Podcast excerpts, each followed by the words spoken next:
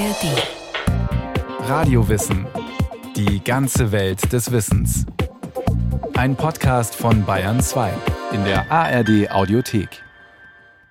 Marie Curie ist die berühmteste Physikerin der Weltgeschichte und hat als zweifache Nobelpreisträgerin herausragendes geleistet. Weniger bekannt ist Curie als Begründerin einer bedeutenden Wissenschaftlerinnen-Dynastie. Die Entdeckerin der Radioaktivität hat mit ihrem Fleiß, ihrer Akribie und naturwissenschaftlichen Begabung auch ihre zwei Töchter geprägt, Irene und Eve.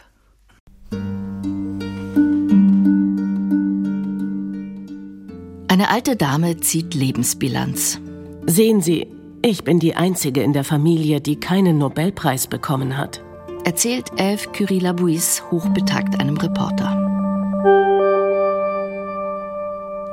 Ist die Tochter der Jahrhundertwissenschaftlerin Marie Curie, der Entdeckerin der Radioaktivität, der Elemente Radium und Polonium, der zweifachen Nobelpreisträgerin, der ersten Professorin an der Sorbonne, der Begründerin des nach ihr benannten Radiuminstituts. Marie Curie war in jeglicher Hinsicht eine Ausnahmeerscheinung und sie war die Mutter zweier Töchter, Irene und Eve. Wie so viele berufstätige Mütter bis heute hat auch Marie Curie Erziehung und Beruf in Einklang bringen müssen. Aber ist es eigentlich der Rede wert, über die geniale Naturwissenschaftlerin Marie Curie als Mutter zu sprechen? Ja, eigentlich schon. Auch weil Marie Curie mit ihren Töchtern eine Wissenschaftlerinnen-Dynastie begründet hat, die einzige bekannte in der Naturwissenschaft. Ihre Tochter Irène Joliot-Curie wird die Arbeit ihrer Mutter am Radiuminstitut fortsetzen, zusammen mit ihrem Ehemann die künstliche Radioaktivität entdecken und ebenfalls mit einem Nobelpreis geehrt werden. Und ihre Enkelin, Hélène Langevin Joliot, wird Kernphysikerin. Sie hat immer wieder die Bedeutung ihrer Großmutter für Frauen in der Wissenschaft betont. Die Schwierigkeiten, die heute jungen Frauen begegnen, die wissenschaftlich arbeiten wollen, sind nicht vergleichbar mit denen zu Maries Zeiten. Aber auf der anderen Seite ist sie ein Symbol des Zugangs von Frauen in die Wissenschaft. Das ist wahr. Und Maries jüngere Tochter Eve, sie wird einen ganz anderen Weg einschlagen. Doch dazu später.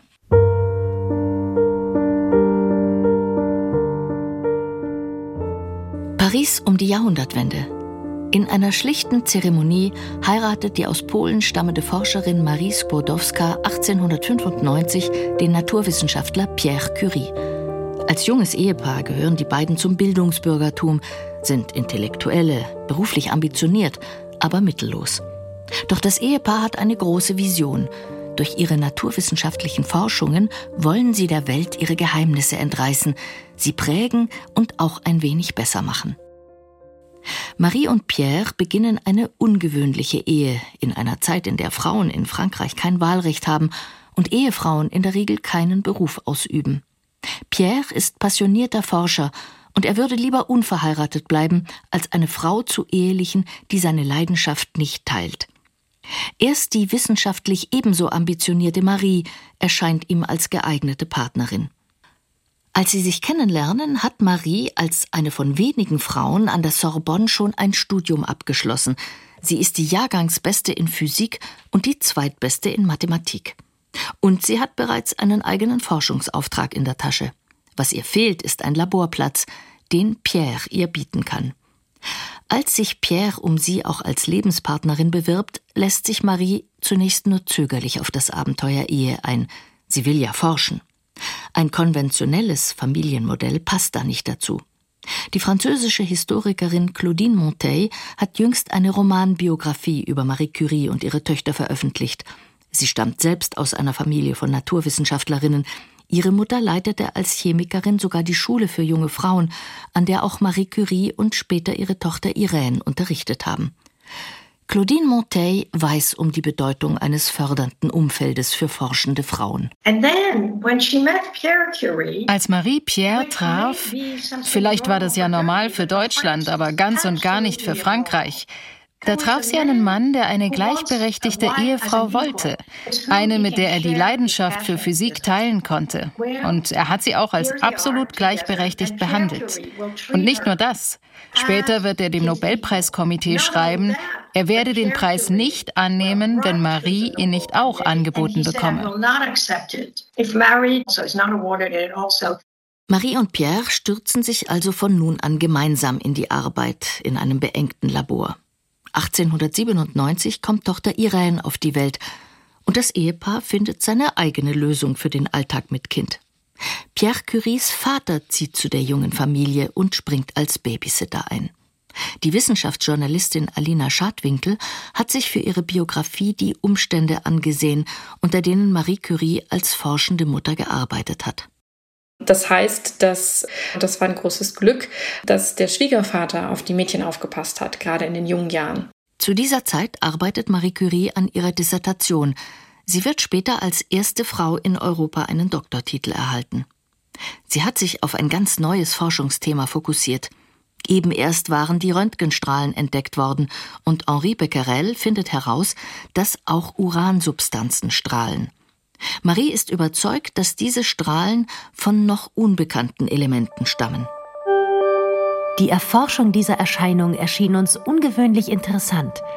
Umso mehr, da dieses Problem neu war und noch nirgends beschrieben worden war.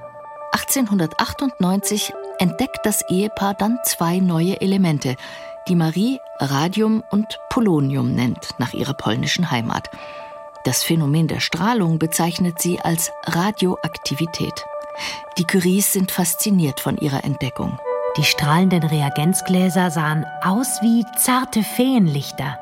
Doch von Anfang an sind sie recht sorglos in Bezug auf die Gefahren, die von ihrer Arbeit ausgehen. Bei Marie entzünden sich die Fingerspitzen.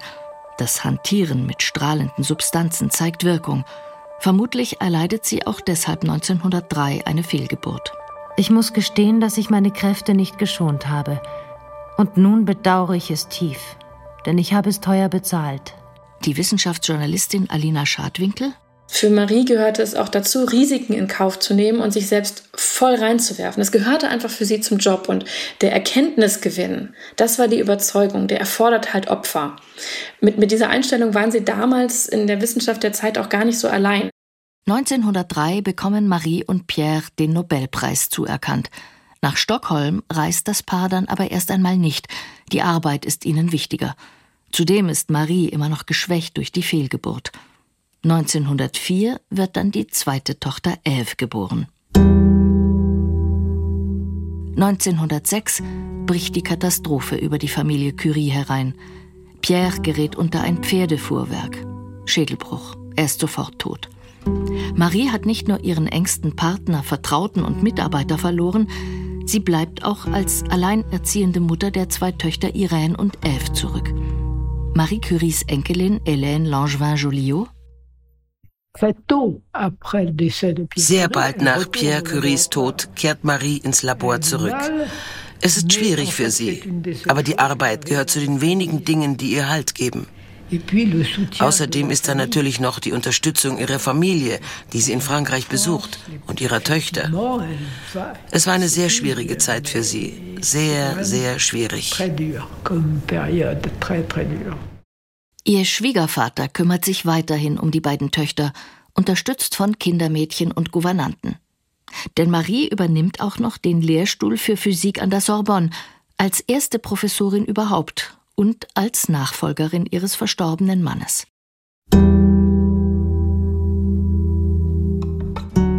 (1911) ist dann ein weiteres Schicksalsjahr für die Familie Curie.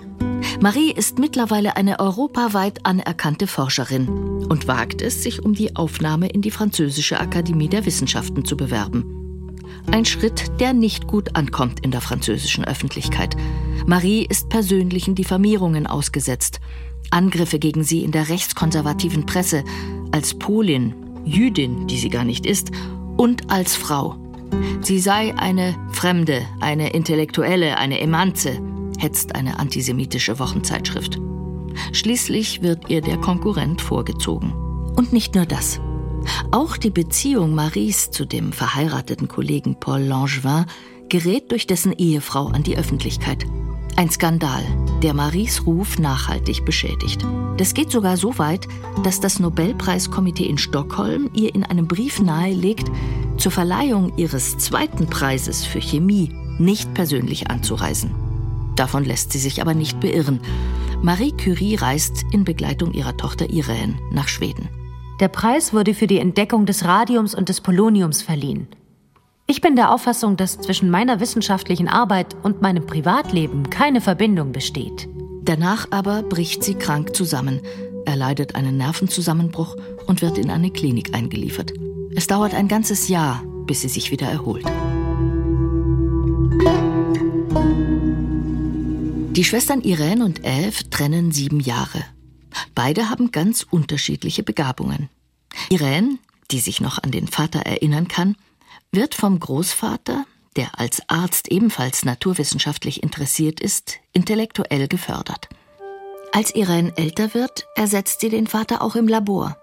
Zahlreiche Fotos zeigen die junge Frau an der Seite ihrer Mutter, Reagenzgläser in der Hand, Messungen eintragend. Als der Erste Weltkrieg ausbricht, will sich Marie Curie für ihre Wahlheimat Frankreich einsetzen und hat eine Idee – Sie entwickelt spezielle Einsatzwägen, die sie mit Röntgenapparaturen ausstattet. So können verwundete Soldaten direkt hinter den Frontlinien untersucht werden, in mobilen Stationen, den sogenannten Petit Curie. Marie fährt selbst an die Front, macht dafür sogar den Führerschein und nimmt die 17-jährige Irene mit, lernt die junge Frau an für den Fronteinsatz. Gleichzeitig brilliert Irene im Studium. 1915 besteht sie mit Auszeichnung im Fach Mathematik, 1916 in Physik und 1917 in Chemie. Nach dem Krieg bleibt sie die wichtigste Mitarbeiterin ihrer Mutter und begleitet sie zusammen mit Schwester Eve auf eine Reise durch die Vereinigten Staaten. 1925, zurück in Paris, beendet Irene ihre Doktorarbeit und verliebt sich ausgerechnet in einen angehenden Wissenschaftler, den sie selbst am berühmten Radiuminstitut als Labormitarbeiter angelernt hat. Sie heiratet Frédéric Joliot 1926. Mutter Marie ist zunächst wenig begeistert, wie Schwester Eve später schreibt. Sie hat anfangs ihre Verstimmung über die befürchtete Unordnung nur schlecht verborgen. Als sie dann aber Frédéric Joliot näher kennenlernt, merkt sie, dass alles noch besser stand als zuvor. Statt einem hatte sie jetzt nämlich zwei Assistenten. Es ist der Beginn einer ähnlichen Wissenschaftlerehe, wie sie Marie und Pierre geführt haben. Selbst auf Fotos ähneln sich die Paare. Wie Marie und Pierre stehen nun Irene und Frédéric Seit an Seit im Labor. Und Marie erlebt noch, wie Tochter und Schwiegersohn eine bahnbrechende Entdeckung machen. Die künstliche Radioaktivität. Sie wird später in der Medizin eingesetzt und bereitet den Weg zur Kernspaltung. 1935 bekommen Irene Joliot-Curie und Frédéric ebenfalls den Nobelpreis verliehen. Das aber hat Marie nicht mehr erlebt. Sie stirbt 1934, vermutlich an Leukämie. Eine Folge ihrer eigenen Entdeckung und ihres jahrzehntelang bedenkenlosen Umgangs mit radioaktiven Substanzen. Mutter und Tochter führten nahezu identische Lebenswege. Doch in einem unterscheidet sich Irene ganz wesentlich von ihrer Mutter. Die Historikerin Claudine Monteil der Hauptunterschied ist, Irene ist eine feministische Aktivistin. Sie spricht öffentlich über Feminismus in einer Zeit, als das in Frankreich niemand getan hat. Und sie ist eine von drei Frauen, die erstmals in einer französischen Regierung sitzen. 1936 wird sie Staatssekretärin für Wissenschaft und Forschung. Kurios. Frauen haben zu dieser Zeit immer noch kein Wahlrecht in Frankreich. Sie bleibt nur vier Monate, zieht der Regierungstätigkeit eine Professur an der Sorbonne vor. Da gleicht sie dann doch wieder ihrer Mutter, die die Forschung zum Mittelpunkt ihres Lebens gemacht hat. Eve? Was ist mit Eve Curie? Eve ist ein Kleinkind, als der Vater stirbt und gerade einmal sechs, als sie den Großvater verliert. Und ihre forschende Mutter bekommt sie nicht oft zu sehen.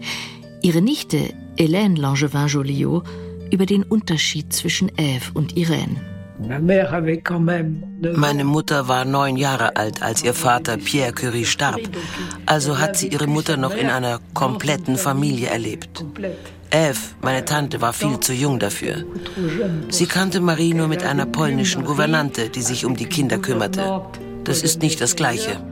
Eve selbst wird später sagen, Trotz aller Bemühungen war meine Kindheit nicht glücklich. Eve interessiert sich nicht für die Naturwissenschaften. Ihre Leidenschaft gilt dem Klavierspiel.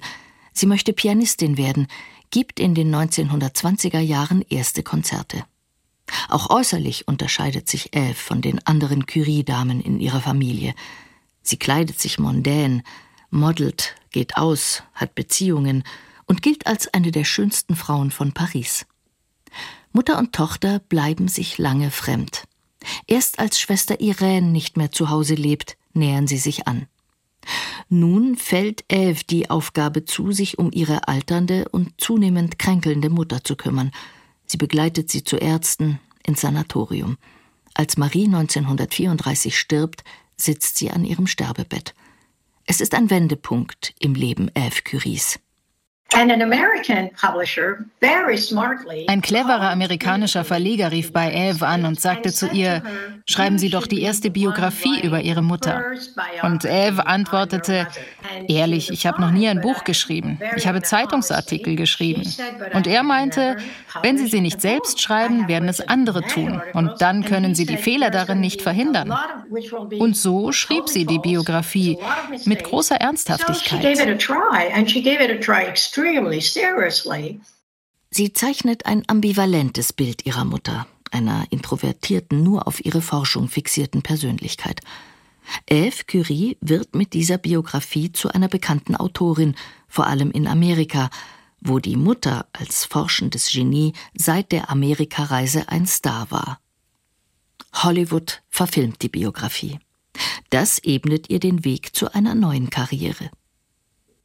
Der Zweite Weltkrieg bringt einen abrupten Wechsel.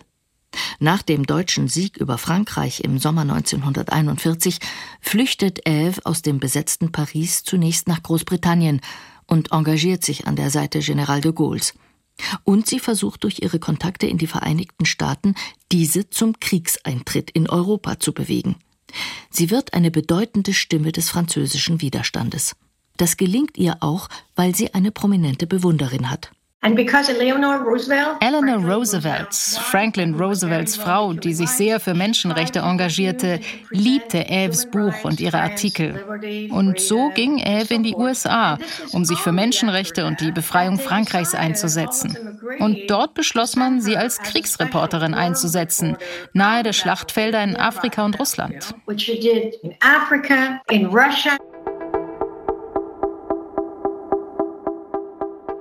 Es ist der 10. November 1941. Eve Curie besteigt ein Flugboot, um nach Afrika zu reisen, als einzige Frau unter 40 Mitreisenden. Sie ist im Auftrag des Herald Tribune unterwegs als Kriegsreporterin. Es ist die erstaunlichste Wendung im Leben von Eve Curie und der Beginn einer Reise, die sie zu nahezu allen Krisenherden der damaligen Welt führt. Fünf Monate ist sie unterwegs. Und ein Jahr später veröffentlicht sie ein umfangreiches Werk. A Journey Among Warriors. Eve wird dafür für den Pulitzerpreis nominiert. Dann kehrt sie zurück nach Europa.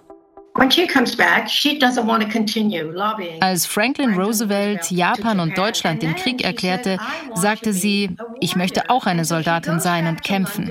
Und sie geht zurück nach London als Militäroffizierin und kämpft für die Befreiung Westeuropas. Sie geht auch nach Italien und wird schwer verwundet. Und sie ist dabei, als General Charles de Gaulle in Südfrankreich landet, als eine führende Offizierin. Sie hatte ein erstaunliches Leben.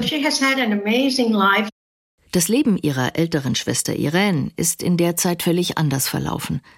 Sie ist mit ihrer Familie in Frankreich geblieben aber auch sie und ihr Mann Frédéric wissen um die Brisanz ihrer Forschungsergebnisse zur Radioaktivität, weil sie befürchten müssen, dass diese den Deutschen den Atombombenbau ermöglichen könnten, sperren sie sie an einen geheimen Ort in einen Tresor. Später schließt sich Irens Mann der Resistance an und taucht unter. Irene selbst geht mit ihren zwei Kindern in die Schweiz. Nach 1945 bauen die Joliot-Curies als Kommissare die französische Atombehörde auf und sind beteiligt am Bau des ersten französischen Atomreaktors. Doch die beiden werden von diesem Posten wieder abberufen, weil sie überzeugte Kommunisten sind. Als Forschende zahlt Irène Joliot-Curie zuletzt einen hohen Preis. Sie stirbt 1956 mit 58 Jahren an Leukämie. Auch hierin gleichen sich die Lebenswege von Mutter und Tochter.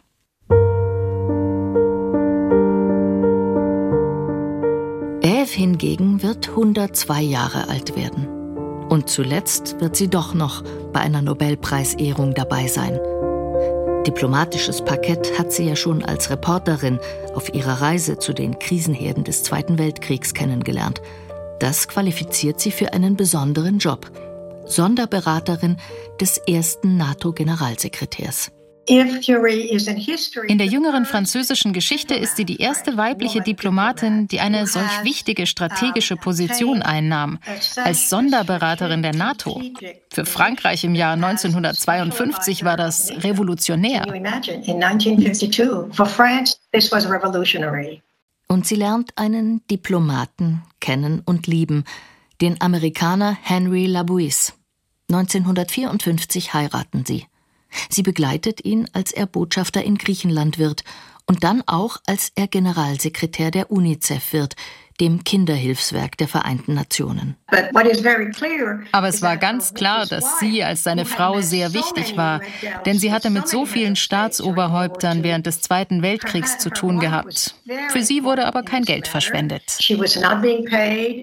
1965 nimmt das Ehepaar den Friedensnobelpreis entgegen, der an die UNICEF vergeben wird. Es ist eine Anerkennung für den humanitären Einsatz dieser Organisation. Aber auch F. Curie darf sich an der Seite ihres Mannes geehrt fühlen für ihr unermüdliches Engagement. Hierin gleicht sie dann doch wieder ihrer Mutter, Marie Curie. Sie kämpft für das, woran sie glaubt, uneigennützig und unter Aufbietung aller Kräfte die Menschheit weiterbringen. Beide Töchter der Marie Curie, Irène und Ève, haben die Vision ihrer Mutter geteilt und gelebt.